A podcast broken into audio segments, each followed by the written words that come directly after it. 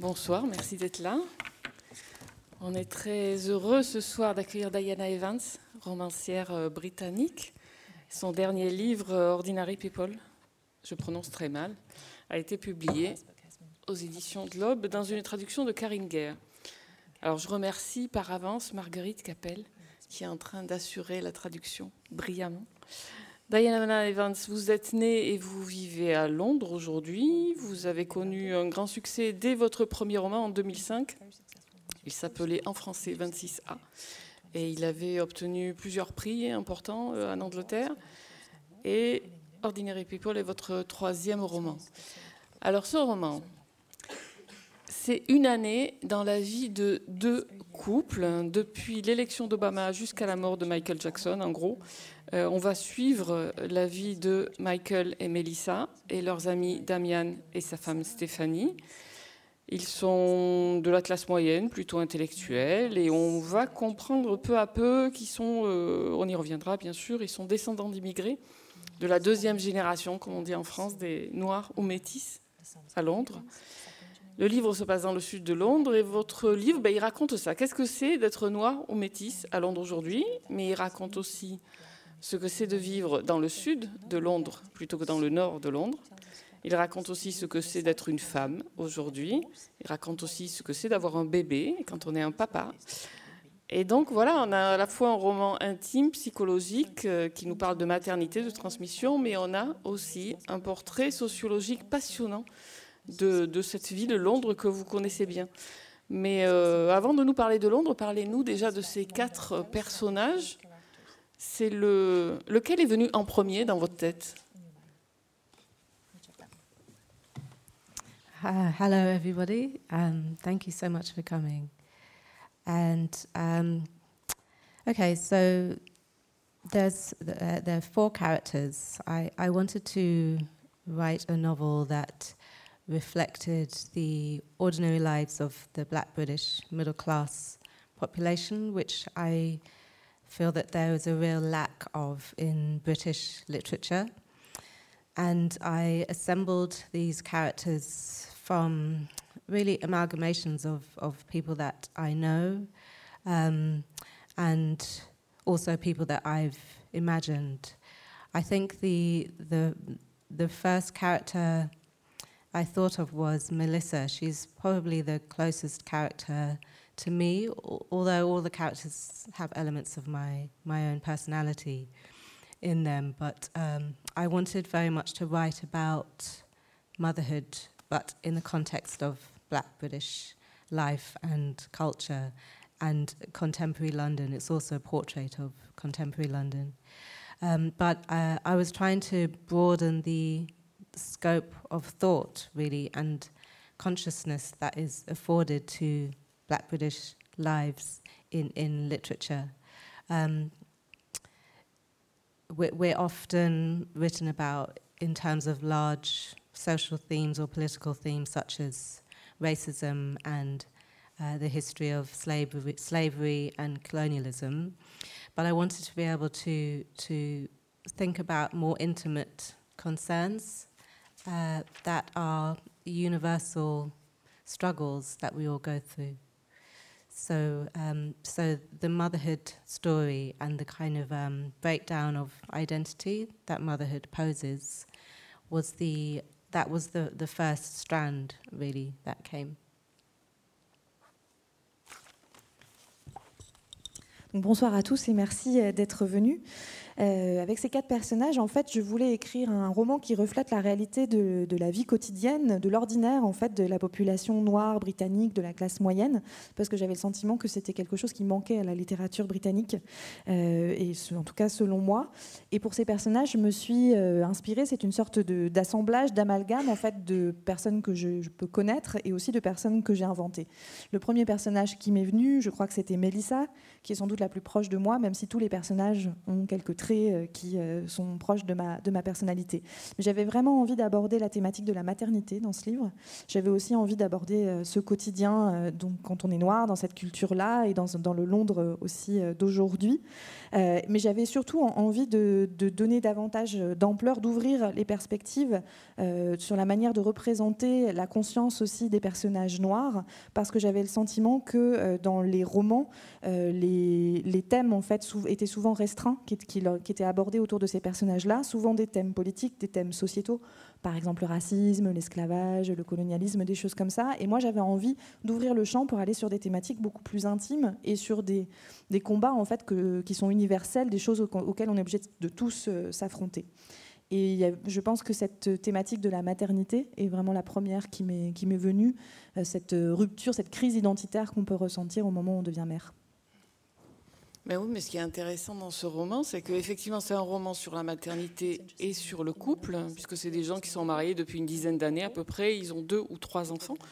Euh, donc, au, fond, ça nous concerne tous, quelle que soit notre couleur de peau, sauf qu'on a l'impression que pour eux, la question du couple et de la maternité est 50 fois plus difficile que pour tout le monde. Enfin, pour tout le monde, pour les autres.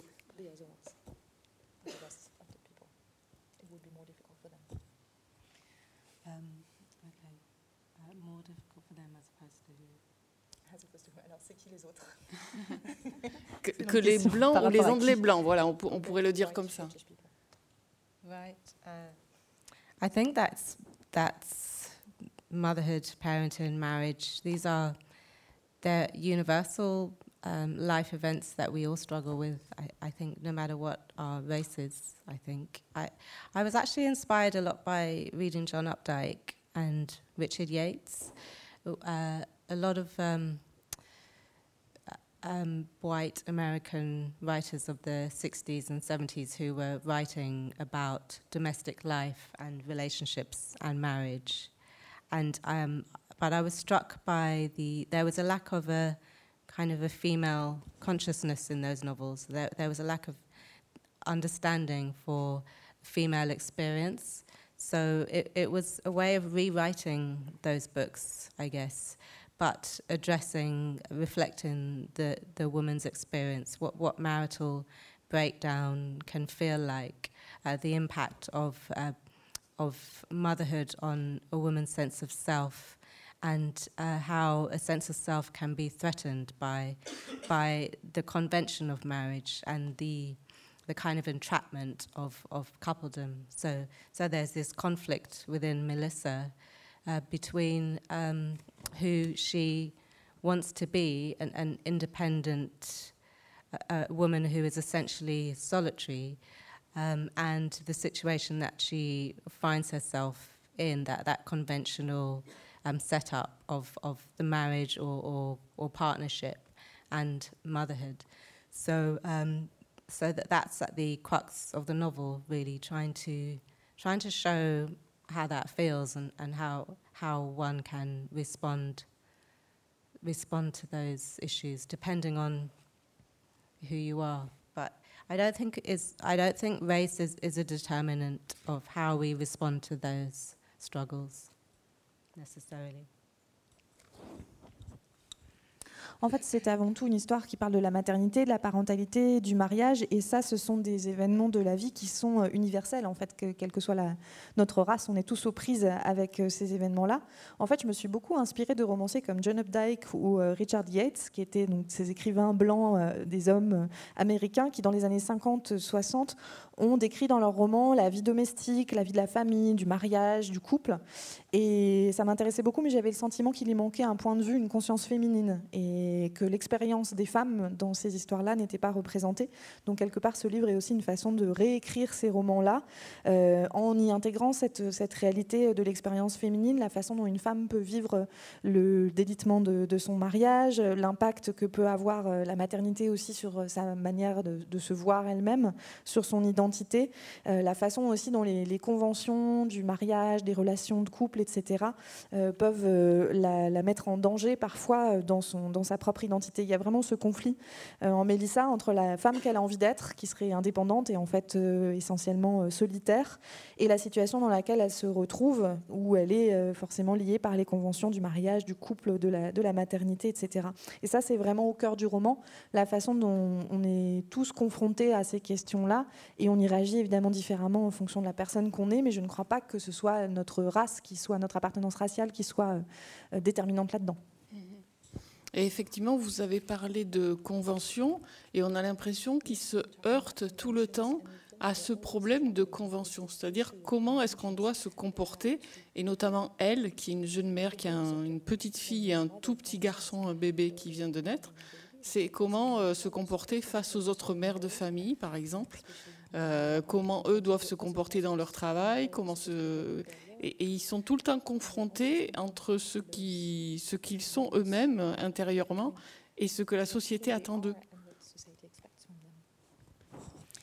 Yeah, exactly. I was I was very much trying to uh, address that the the impositions that society makes on us um, as as mothers, not just as mothers, but whatever social construct we we find ourselves in, and there's always a battle to kind of um, to be the person that you feel that you are inside, but also to fulfill this uh, social expectation of the person that you're supposed to be, and I think, in, especially in the context of motherhood, that there, there's a lot of um, there's a lots of lots of shame and accusation and competition, competitiveness in the context of uh, you know being the perfect mother and um, fulfilling the, that traditional motherhood role in, in, the best possible way, but also responding to um, the demands of, of feminism to be successful in our careers. And um, you know, as women now, we can we can have it all, uh, but th- there's there's a lot of um, conflict in that in in that choice. You know, we have choice, but it's it's not easy to have everything at the same time. So uh, I I was really just trying to present a realistic portrayal of of motherhood. You know, an, an embattled female subjectivity. Uh, a woman who loves her, her child, loves her children, wants to be a good parent, but also wants to maintain her own sense of her own sense of agency and her own sense of self. Uh, so, in that sense, Melissa's the, the, the most important character. She's the she's the novel's consciousness. I was aware all the way through writing it that she was the she was very much the heart of the the novel. But it's also about fatherhood. It's not just it's it's not just the, the woman's experience of parenting. The the male experience of parenting is also very important. I think men also find themselves in in the entrapment of convention. I don't think it's true that, that men have it easy and women are the ones who are trapped. I think it's um, everyone's trapped to an extent.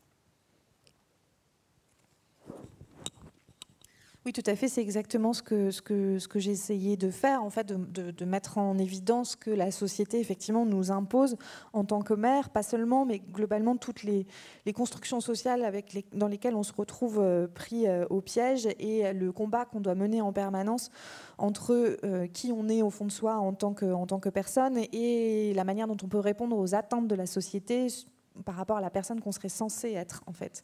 Et je trouve que c'est particulièrement vrai avec la question de la maternité qui entraîne énormément de, honte, énormément d'accusations, de, de, compétition aussi, de, concurrence entre les, mères qui veulent être la mère parfaite et, accomplir à la fois une certaine vision traditionnelle de, justement de la maternité tout en répondant aussi aux attentes euh, féministes de la société qui exigent qu'on ait aussi une carrière, qu'on ait aussi qu'on réussisse, etc.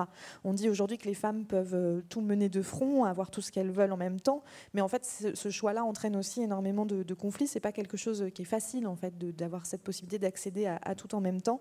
Et je voulais montrer en fait un, faire un portrait réaliste de, de, cette subjectivité euh, maternelle qui est extrêmement euh, conflictuelle avec ce personnage de femme qui à la fois aime ses enfants, sa vie de famille, etc. Mais qui a vraiment envie de, de défendre aussi sa, son besoin d'être elle-même, sa propre identité et aussi son autonomie. Et euh, Mélissa, c'est vraiment la conscience du roman. J'avais conscience en moi moi-même, justement en l'écrivant, qu'elle était au cœur du roman. même si ça ne parle pas que de maternité, ça parle aussi de paternité, ça parle de la parentalité aussi bien pour les hommes que pour les femmes, parce que je suis persuadée que les hommes aussi se retrouvent souvent coincés, pris au piège par les conventions. Il n'est pas vrai de dire que leur situation, qu'ils s'en sortent mieux. je pense qu'eux aussi sont tout aussi contraints par ces conventions. Oui, et puis il y a la question de la transmission qui me paraît euh, liée, mais qui est, très importante. Moi, c'est vrai que j'aime bien ce personnage de Mélissa qui essaye toujours de, faire un plat. Elle appelle sa mère pour essayer de réussir ce plat et, ça ne marche jamais. Elle voudrait faire manger ce plat. Bon, euh, je trouve ça très juste et très beau. Et il y a ce personnage de Damien, on n'en a pas encore parlé, qui lui a un héritage politique extrêmement important par son père. Et, au fond, ces gens, on a l'impression que c'est compliqué pour eux de transmettre ou de savoir quoi transmettre, comment transmettre les choses.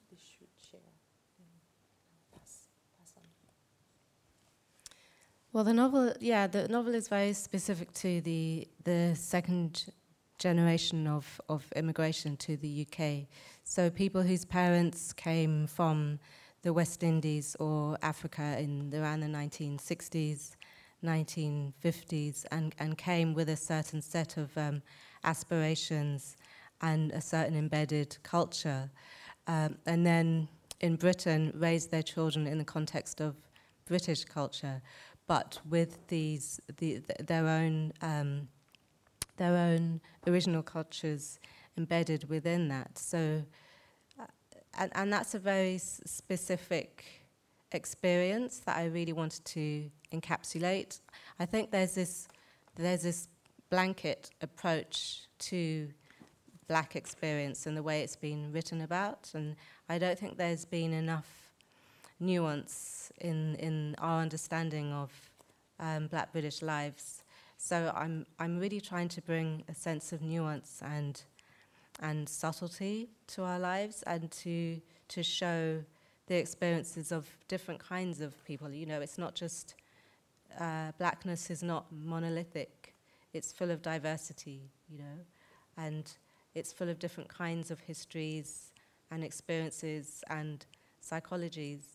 And I think by by showing that diversity, you actually you, you, you humanize blackness because I, I think blackness has become in a sense, it's become dehumanized uh, by, by the history, you know, the tragedy of the history, but also the way it's addressed, the way it's attempted to be uh, addressed in, in the arts. And, and I think it's really crucial to, to, bring, it, to bring that sense of, that sense of nuance to writing about these characters. So, and Damien is very his father was a political activist, and he, he feels this pressure that he has to to be like his father, whereas his his struggle is different from his father's struggle. So, um, when his father arrived in the UK, uh, he had to work very hard against racism. Racism was much more explicit and much more blatant. But for the second generation, so for, for his son, for Damien, uh, his experience has, has been completely different. So he has to live in the way his his background has has led him to to be. To, he has to be able to be the person that he is. So I'm trying to give these characters full agency here.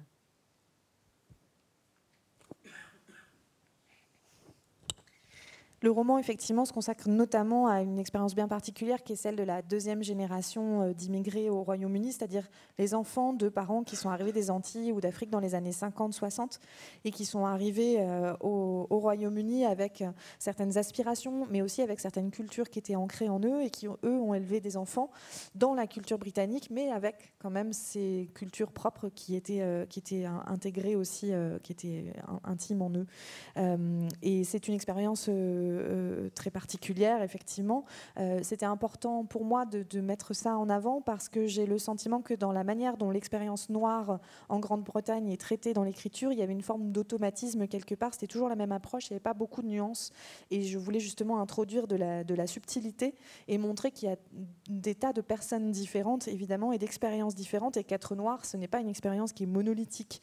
Il y a beaucoup de diversité là-dedans, il y a beaucoup euh, d'histoires euh, différentes et il y a beaucoup de, problématiques différentes aussi qui, qui se posent. Euh, et je pense qu'en montrant toutes ces nuances et toute cette subtilité-là, on humanise justement ces personnages noirs parce que justement le, le fait d'être noir a été presque déshumanisé par la manière dont, par les tragédies de l'histoire évidemment, mais aussi par la manière dont la négritude a été traitée dans les arts. Et euh, je pense que c'est vraiment crucial d'apporter ces nuances euh, en, écrivant les personnages. Pour revenir au personnage de, Damian, euh, le, donc son père était effectivement un activiste politique, donc il y a une certaine pression sur lui pour l'imiter, alors que pourtant, lui, le, combat, les choses qu'il va devoir affronter sont en réalité très différentes de, son père. le père est arrivé au Royaume-Uni à une époque où le racisme était beaucoup plus explicite et beaucoup plus flagrant. Il a dû lutter aussi très dur pour affronter ce, ce racisme, alors que Damian, dans la deuxième deuxième génération, il vit une expérience très différente et lui, il doit naviguer avec ce que son parcours, ce que son passé euh, a fait de lui et, euh, parvenir à être, à être la personne qu'il est. Et je pense que c'est très important de laisser au, personnage en fait la capacité d'agir. Mais ces luttes politiques dont vous nous parlez, dont le père de Damien a été, euh, enfin, il était un activiste. comment ça se passe en Angleterre aujourd'hui? On s'en souvient? C'est important pour vous de, de, le rappeler dans un livre ou Comment ça se passe? Quelle place elles ont dans la, dans la conscience politique aujourd'hui en Angleterre?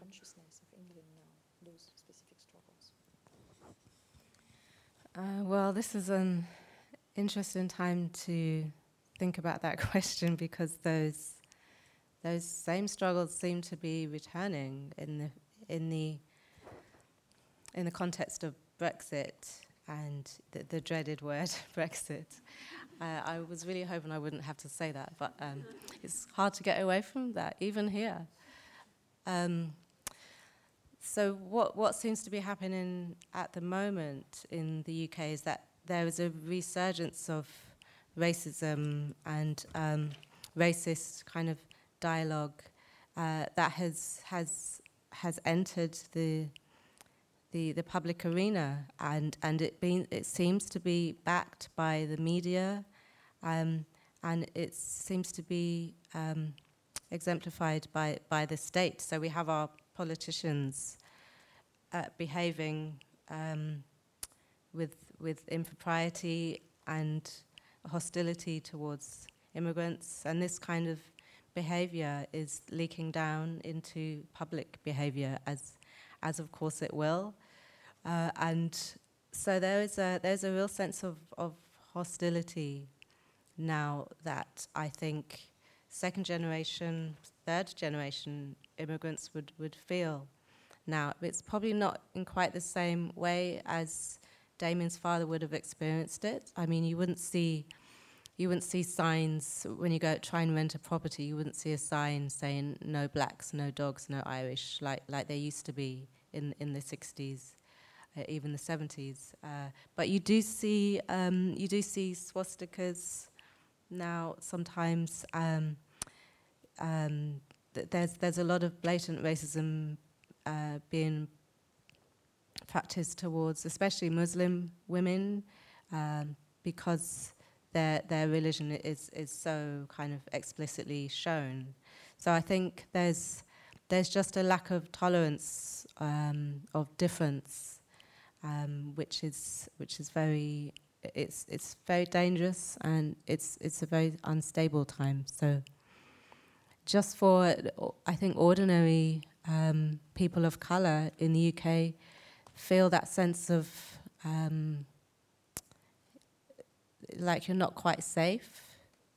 You're not sure if you're under attack or, or you, you can just feel this hostility. So it seems like the struggle has come, has come back round in a way, which is quite worrying. But this is why books that show um, the ordinariness of, of black people uh, and people of color, I think are so they're, they're so crucial now because we need to see difference as a part of Britishness. You know, these, these characters are written as as a part of British identity and culture. They're not written as other or as marginalized. Their, their consciousness is the cent- is the center. It's the viewpoint. It's the perspective that is showing us the world. That is showing us life in Britain, um, and that feels very important to do at the moment at the, at this time where where Britishness is being so kind of um, it seems to be crumbling from within. You know, what is Britishness? What is British identity? Um, and there's this tug of war between the desire to keep Britain as one monolithic kind of uh, white thing, which it never really was, because Britishness in itself was always originally diverse, um, and the the reality of contemporary Britain, which which is it is diverse, and we need to show that diversity wherever possible.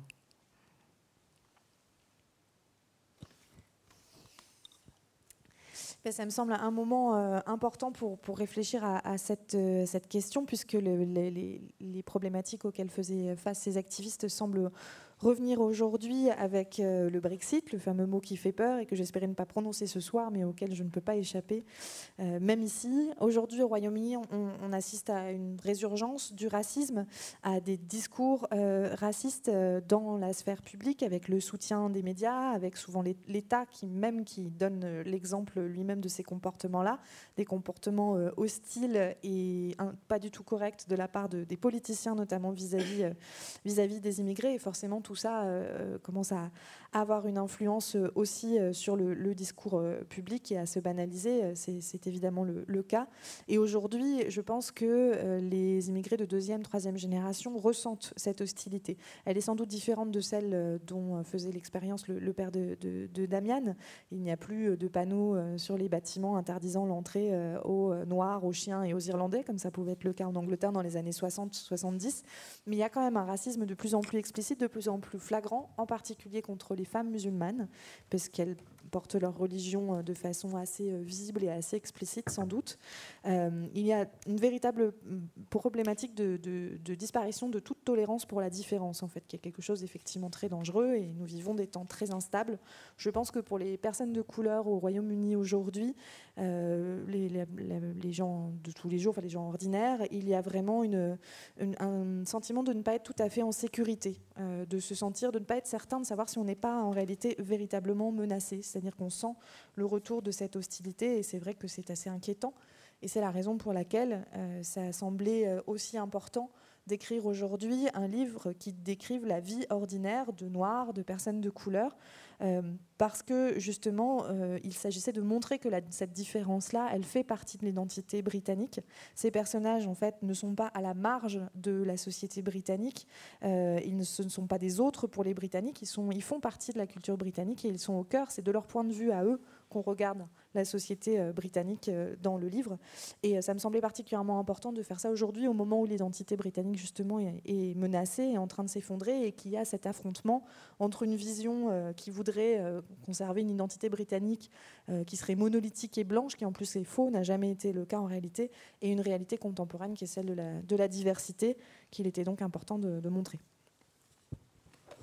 Et comment on construit un livre comme ça? Parce qu'on voit depuis le début la, richesse de tout ce que vous avez à dire et de tout ce que vous avez construit. Et en même temps, littérairement, c'est assez épatant puisque ça se passe sur une année. On a quatre couples dans un lieu, c'est Londres, et on va remonter dans leur histoire. Comment vous avez raconté, comment vous avez organisé tout ça? Oh, It was. To organize. Uh, it's a very difficult book to write, actually. It took me seven years.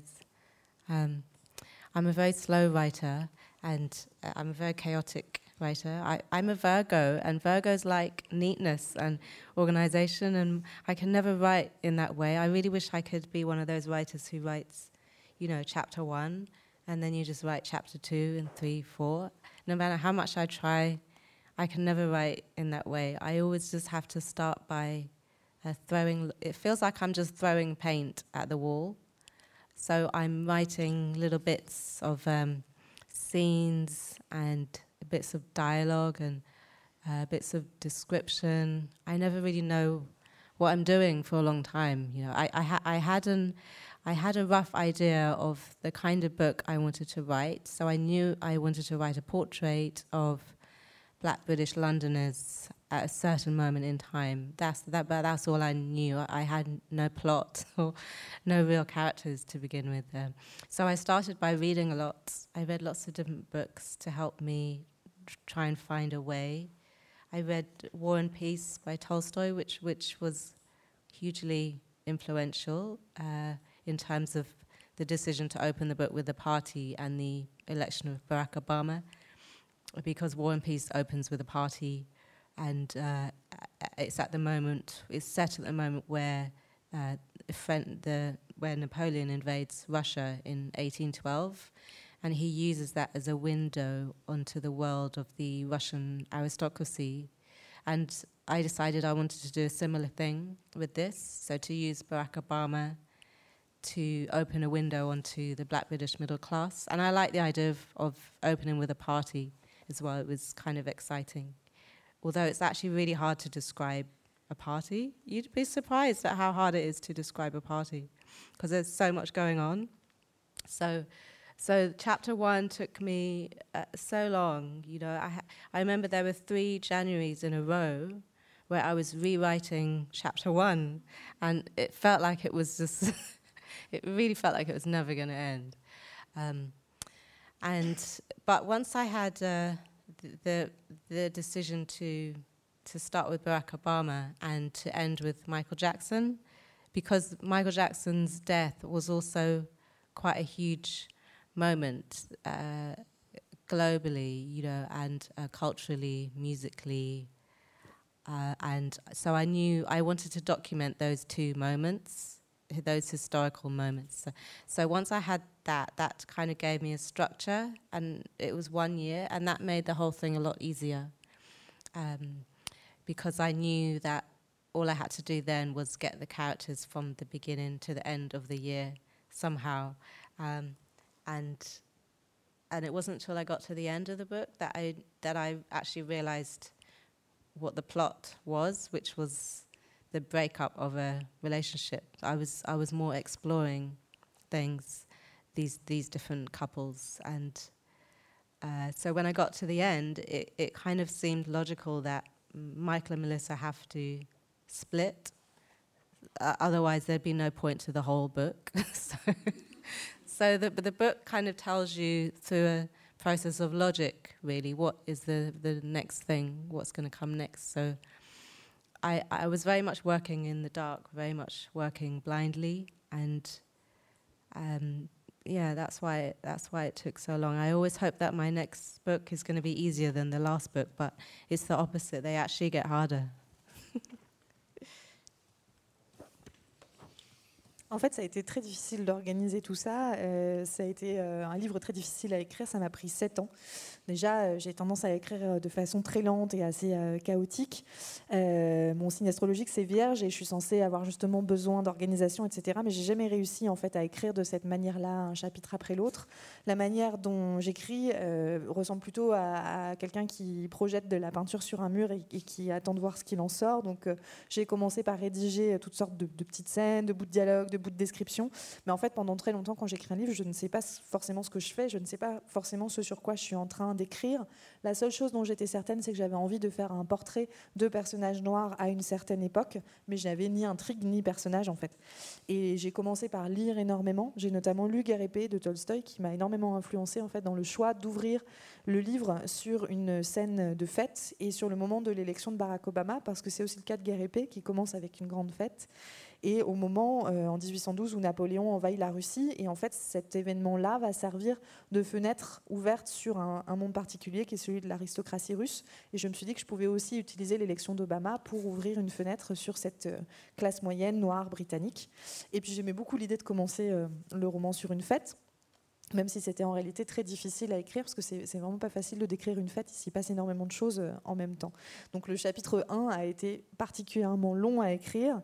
Je me souviens avoir passé trois mois de janvier d'affilée à réécrire ce chapitre-là et j'avais l'impression que c'était interminable et que ça n'allait jamais s'achever.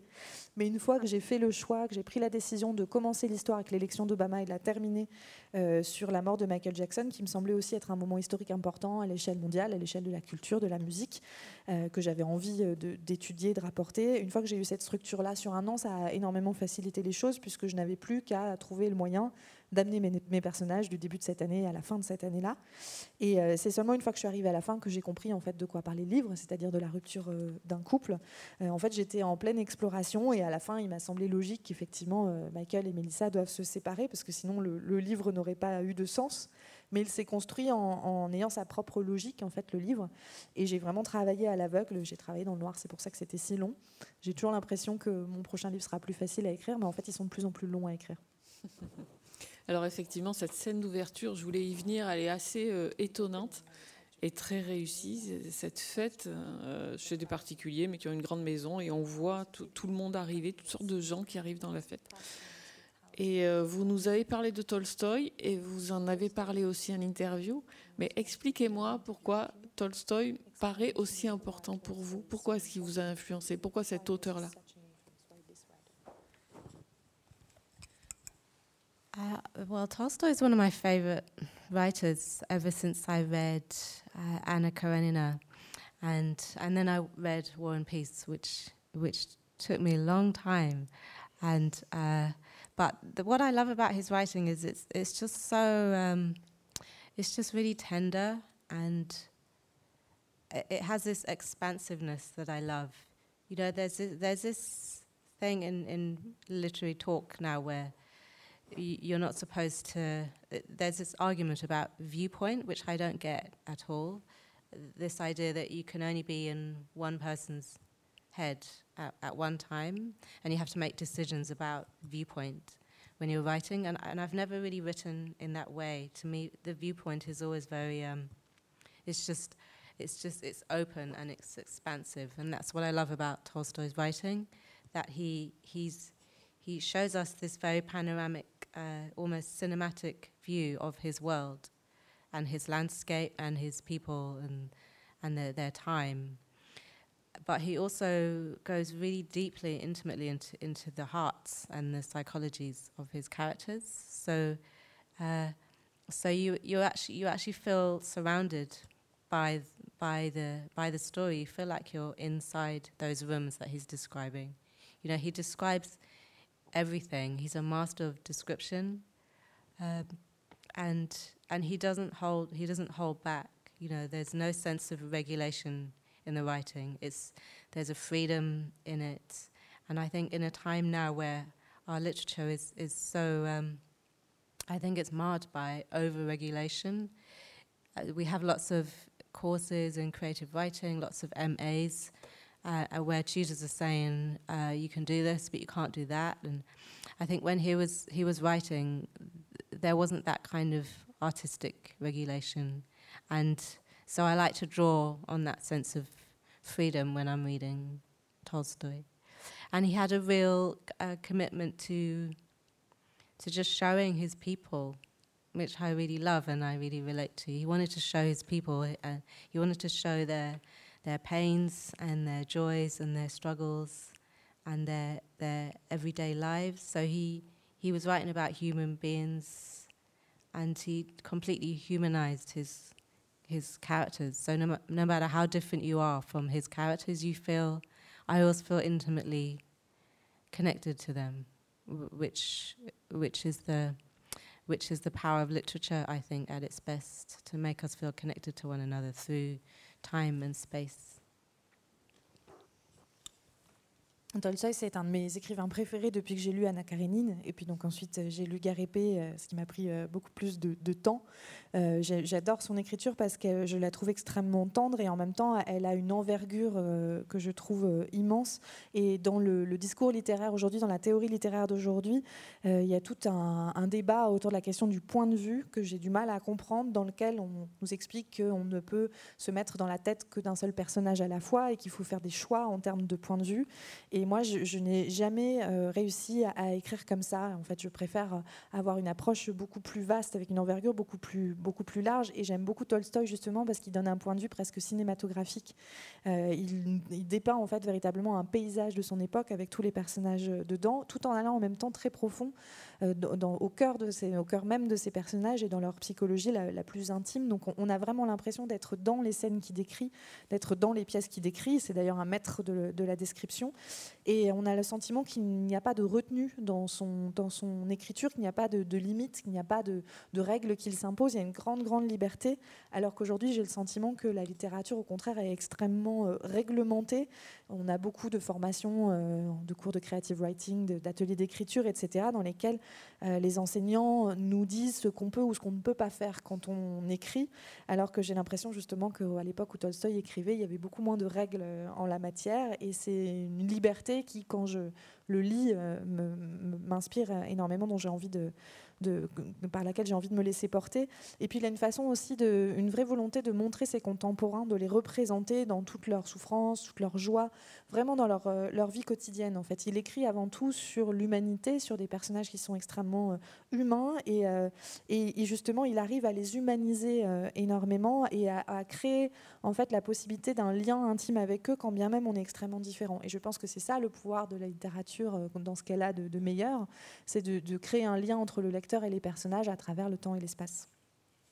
Et effectivement, je dois dire, on crée un, lien entre le personnage et le lecteur parce qu'on s'attache à ces gens, on aimerait savoir après ce qui va se passer pour eux.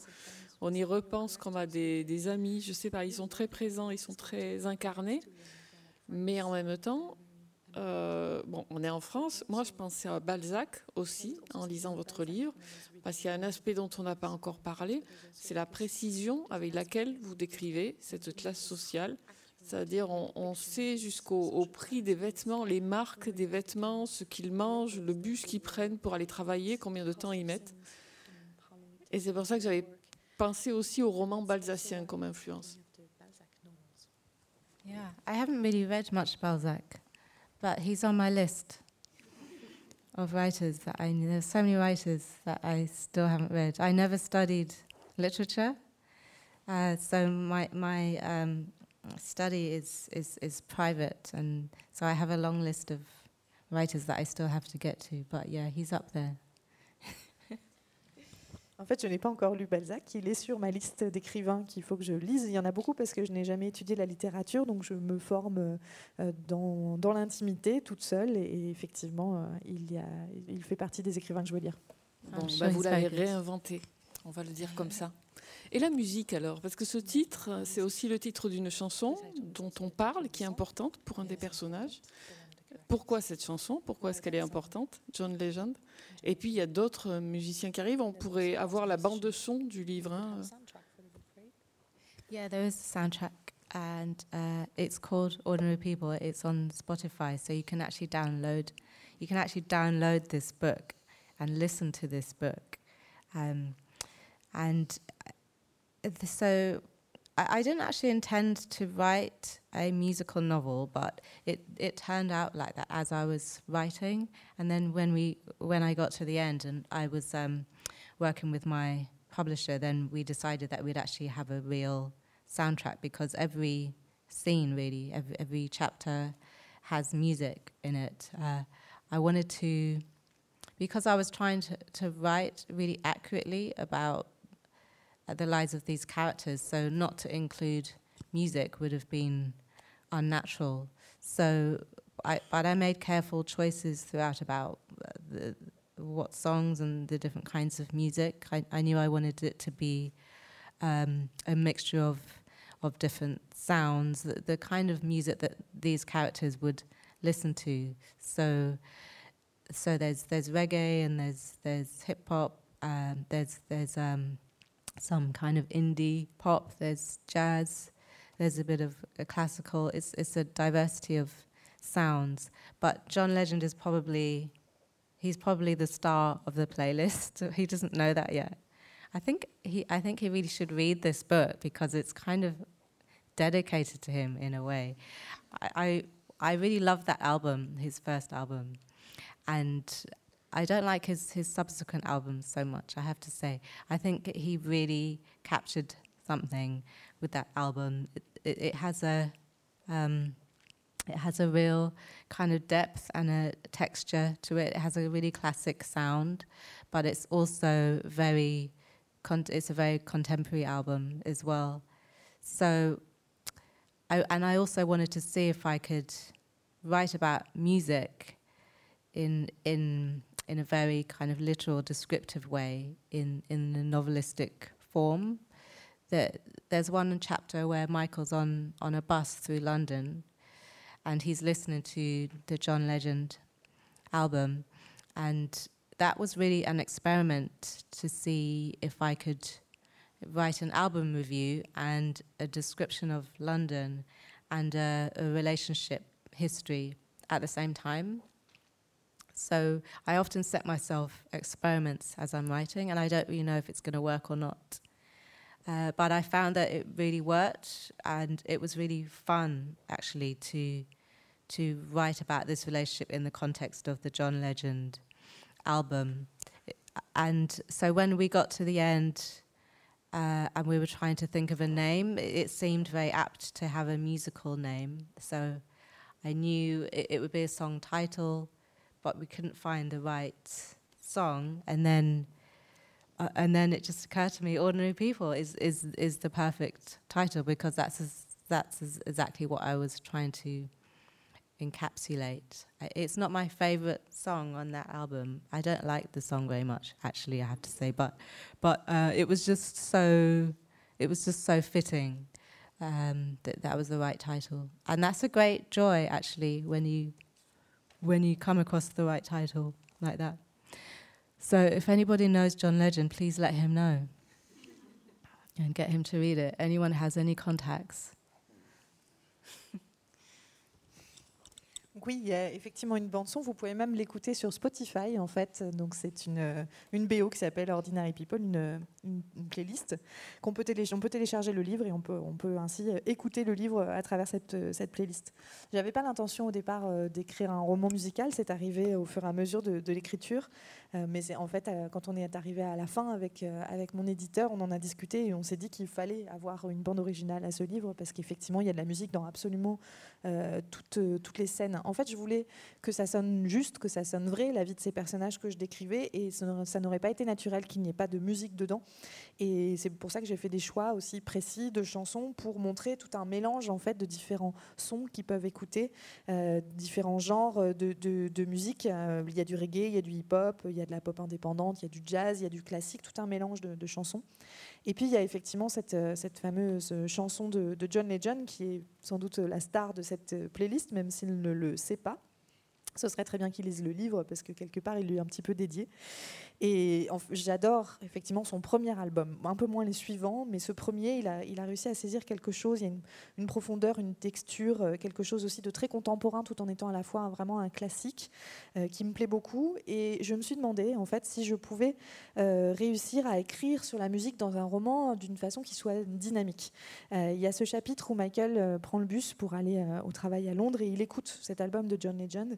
Et en fait, ça, c'était une expérimentation. C'était un défi que je m'étais fixé, comme je le fais euh, régulièrement quand j'écris un roman. Euh, je m'étais demandé si je pouvais parvenir à combiner une sorte de critique d'album, en même temps une description de la ville de Londres et en même temps cette histoire de couple, cette histoire de la, relation dans une même scène. Et donc, euh, bah, je ne sais jamais si ça va marcher en le faisant, mais là, en l'occurrence, ça a fonctionné plutôt, plutôt bien. Et donc, à la fin, quand il a fallu chercher un titre pour, pour le livre, on s'est dit que ce serait intéressant que ce titre fasse référence à la musique d'une manière ou d'une autre, mais on se demandait quelle chanson pouvait nous inspirer. Et finalement, cette chanson m'est revenue en tête, Ordinary People, et m'a semblé le titre parfaitement adaptée au livre.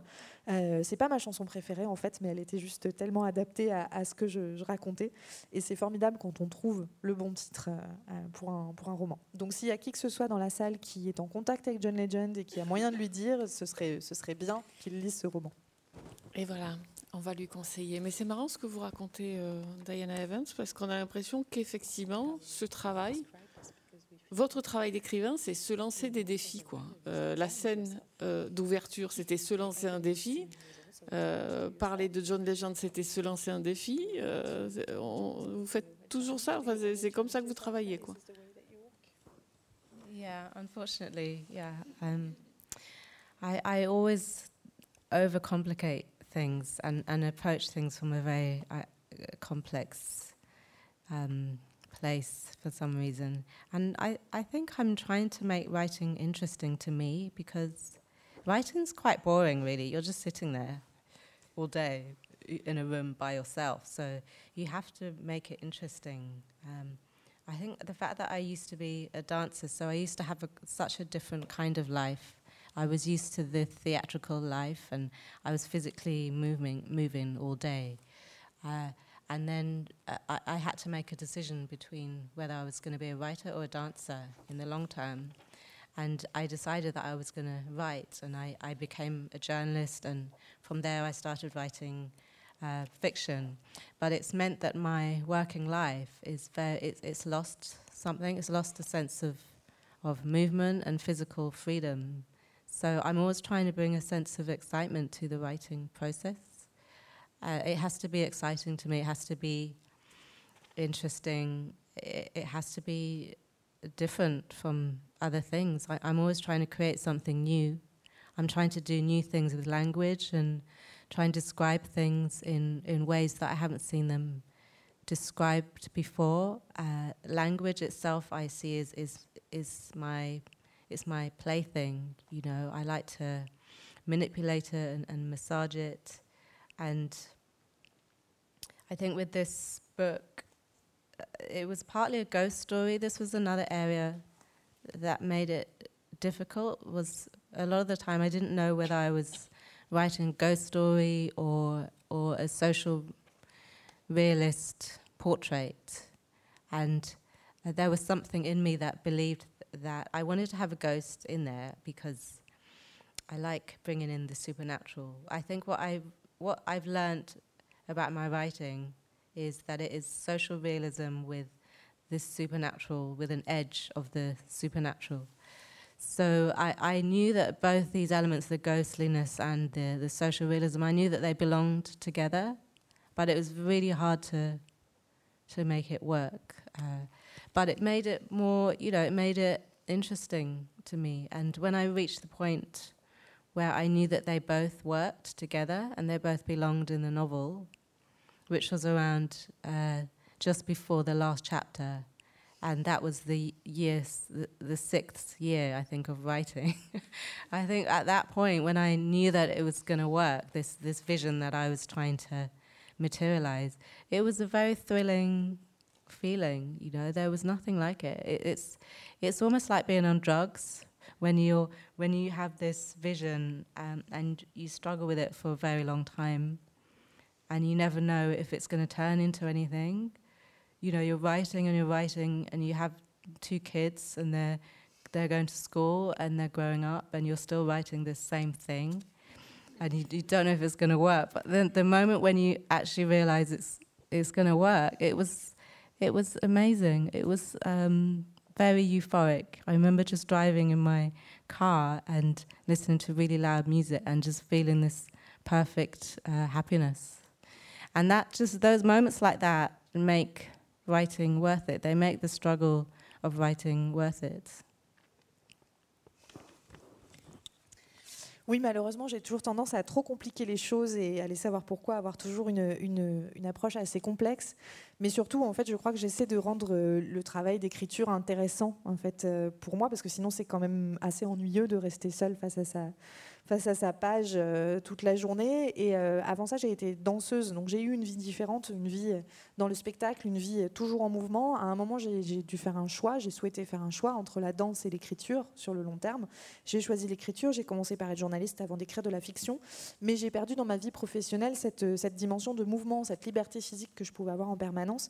Et donc je crois que j'ai besoin de trouver une forme d'excitation, quelque chose de nouveau dans l'écriture, de faire quelque chose de différent, de travailler la langue, d'écrire des, des, descriptions que je n'ai jamais lues euh, nulle part. Et en fait, euh, je joue vraiment avec, euh, avec la langue, avec le vocabulaire.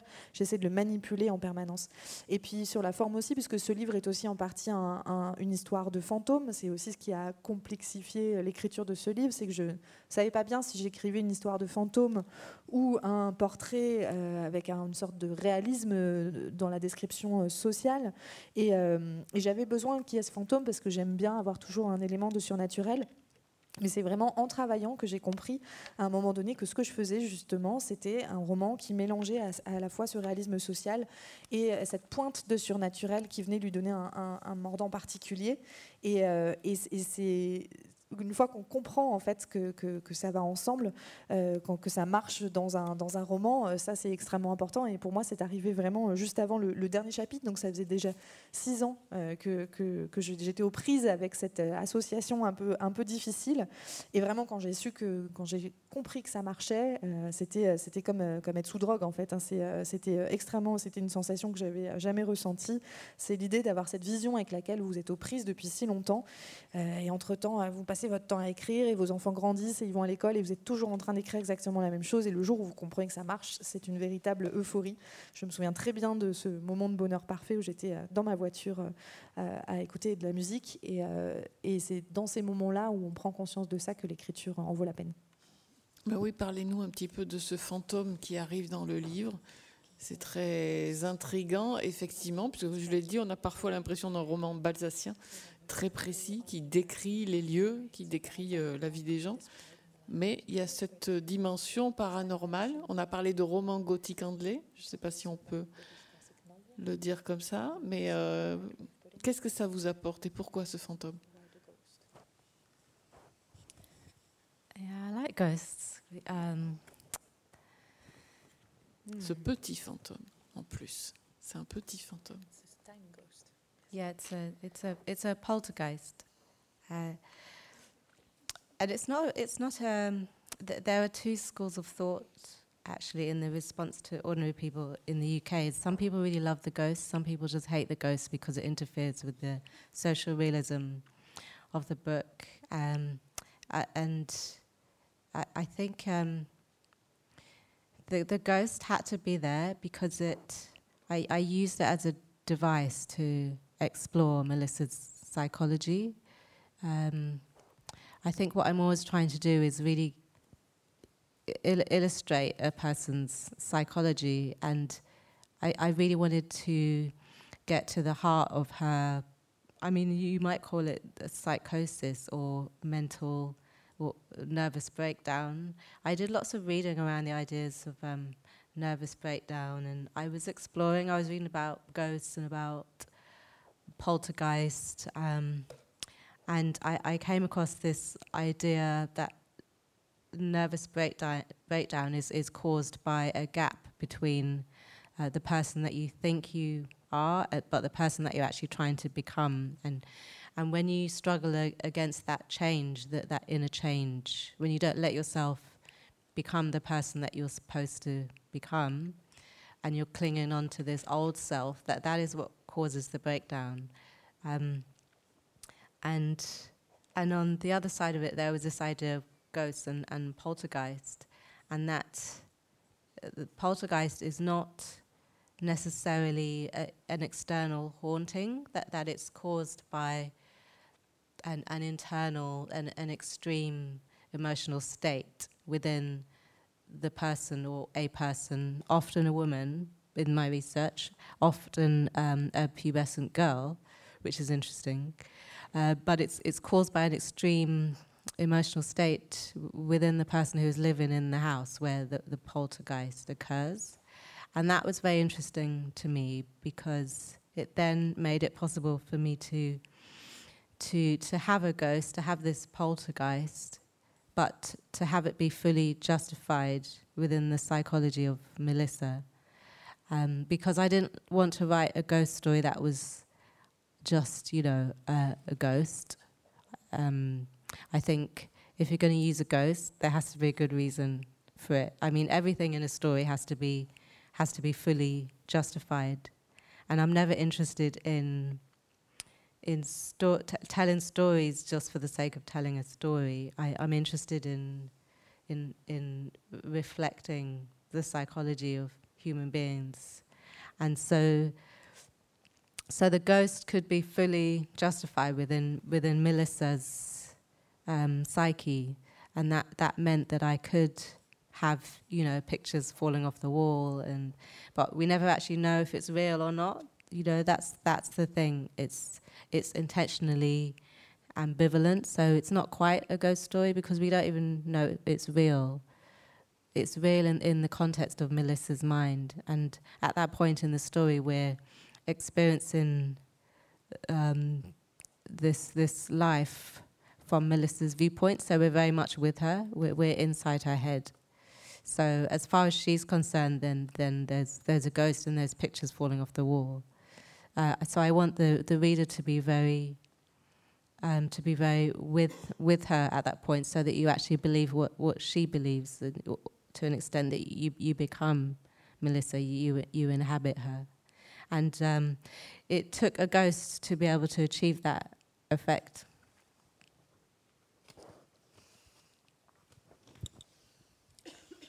Alors effectivement, euh, j'aime les fantômes. En fait, là, c'est un, poltergeist. Euh, il y a eu deux réactions euh, différentes, deux types de réactions différentes, deux écoles de pensée au Royaume-Uni à ce livre.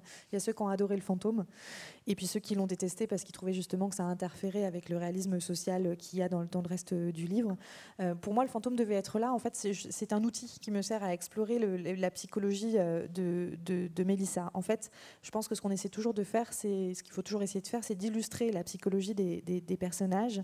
Et je voulait vraiment aller au, cœur de, sa psychose, en quelque sorte, de cette, crise, cette dépression que, traverse, que traverse Mélissa.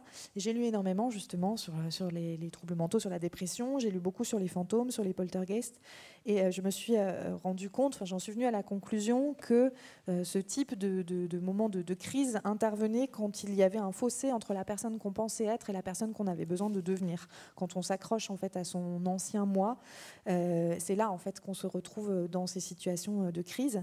Et, je me suis aperçue aussi que les fantômes, et notamment les poltergeists, n'étaient pas forcément quelque chose d'extérieur qui venait vous hanter, mais était souvent quelque chose qui venait de l'intime, de l'intérieur, et qui était en fait, qui apparaissait de par un état émotionnel particulier notamment de femmes, et ce sont souvent d'ailleurs des petites filles qui, qui, leur apparaissent, ce qui est intéressant. Et, euh, j'ai vraiment réalisé que c'était lié voilà, à cet état émotionnel pour, le, pour lequel le, poltergeist va apparaître dans une certaine maison parce qu'on l'habite avec cet état euh, émotionnel. Et donc en fait, à ce moment-là, le fantôme, le poltergeist se justifie par la, psychologie en fait de, de, Mélissa. Il n'est pas là juste pour qu'il y ait un fantôme. Je pense que quand on raconte une histoire, il faut toujours qu'il y ait une bonne raison en fait. Pour, euh, faut que ce soit pleinement justifié.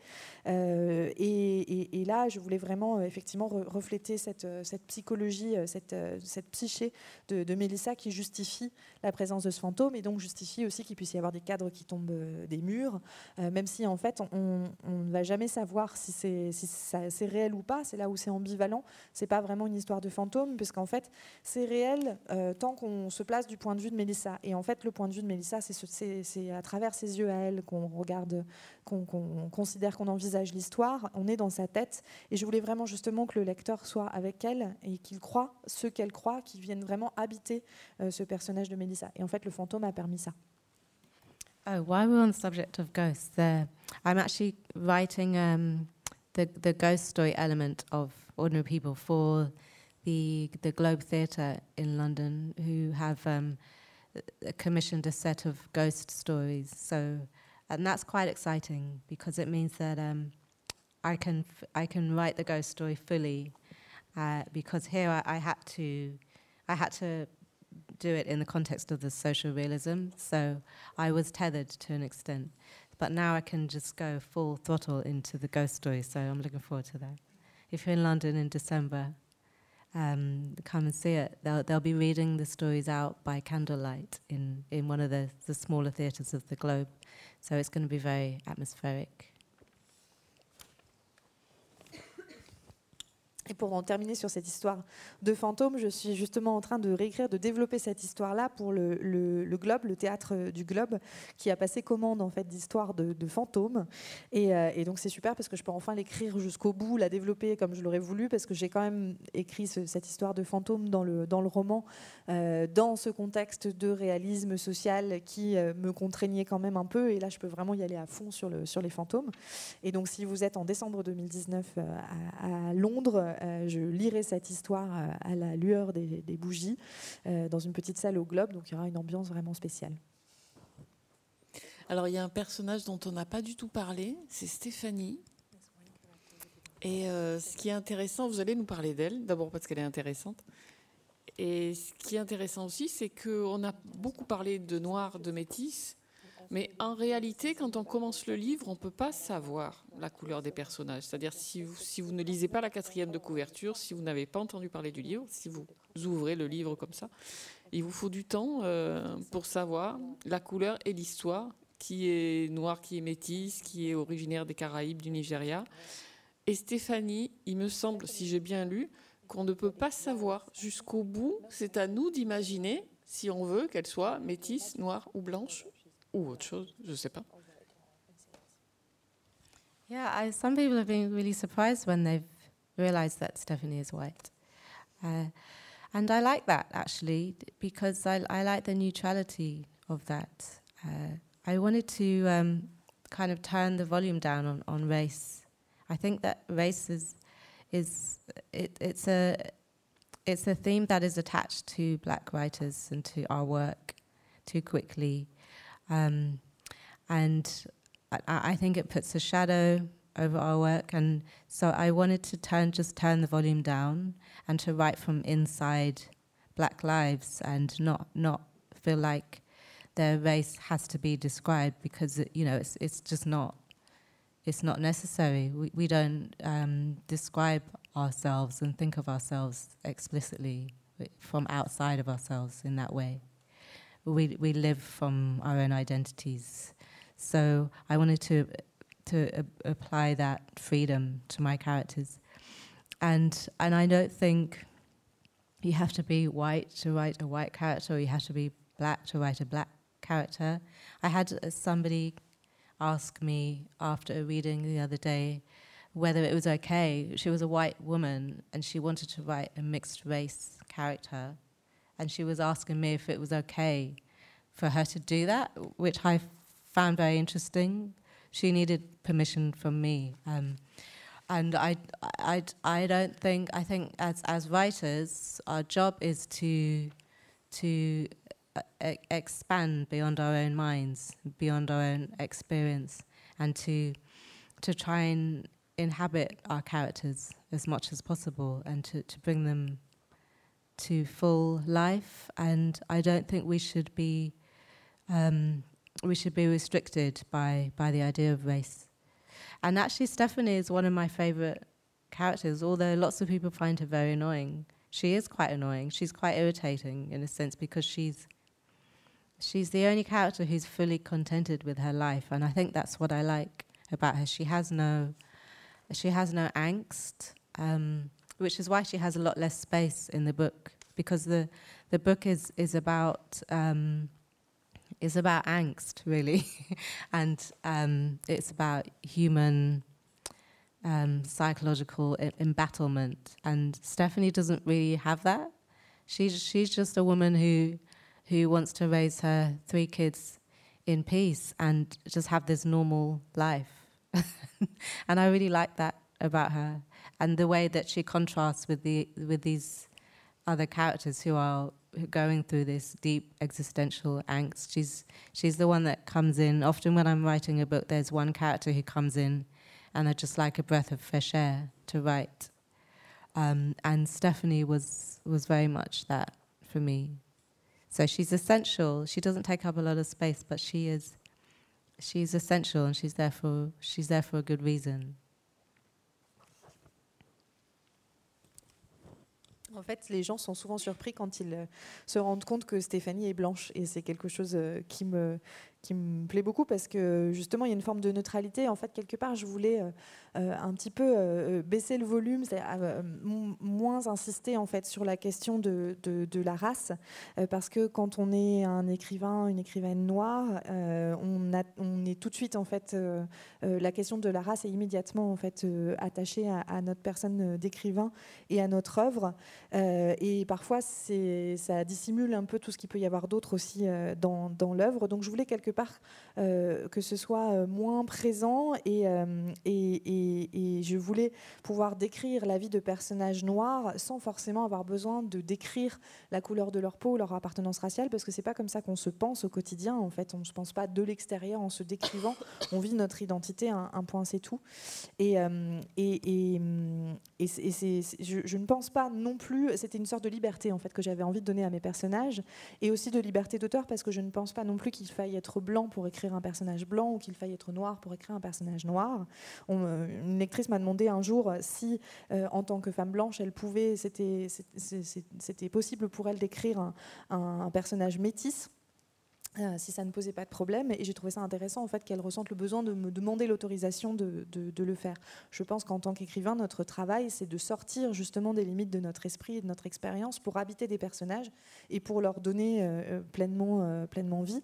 Et, et je pense qu'on ne doit pas être limité par cette, cette notion de la race. Quant à Stéphanie, c'est effectivement un de mes personnages préférés, même si elle est très agaçante pour beaucoup de gens, et elle est effectivement agaçante. Elle est agaçante en fait parce que c'est la seule à être euh, pleinement satisfaite de sa vie. Elle n'a pas euh, d'angoisse et c'est aussi pour ça qu'elle n'occupe pas énormément de, place dans le livre parce que c'est un livre qui parle beaucoup des angoisses, des affres psychologiques auxquelles sont prises les personnages et euh, Stéphanie n'en a pas tellement. Elle a juste envie d'élever ses trois enfants en paix et de mener une, vie normale et c'est quelque chose qui me plaît parce qu'elle contraste avec les autres personnages qui sont dans ces profondes angoisses existentielles. Il y a souvent quand on écrit un personnage qui arrive comme une bouffée d'air frais et c'est le cas de Stéphanie qui, donc même si elle occupe peu de place, joue un, rôle essentiel en fait et a une vraie raison d'être présente dans le livre. Bien, merci Diana Evans. Alors, le prochain roman, ça va être quoi? De nouveau un défi incroyable qui va durer sept ans euh?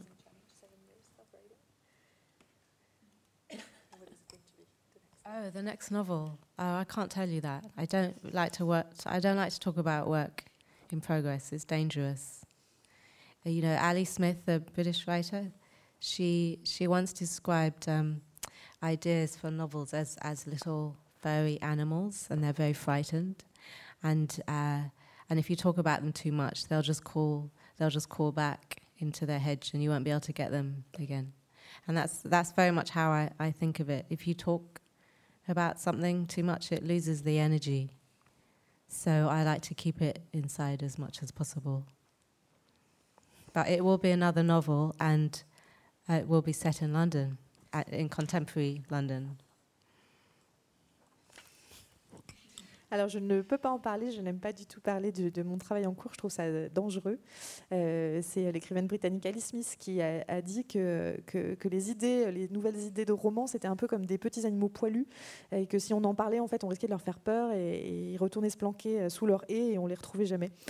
Et donc, je, suis assez persuadée de ça, en fait, que, si on, parle de ces projets-là, ça, ça, perd de son énergie. Donc, j'essaie euh, de garder ça pour moi. Mais je peux vous dire que ce sera un roman et que ça se passera dans le Londres d'aujourd'hui.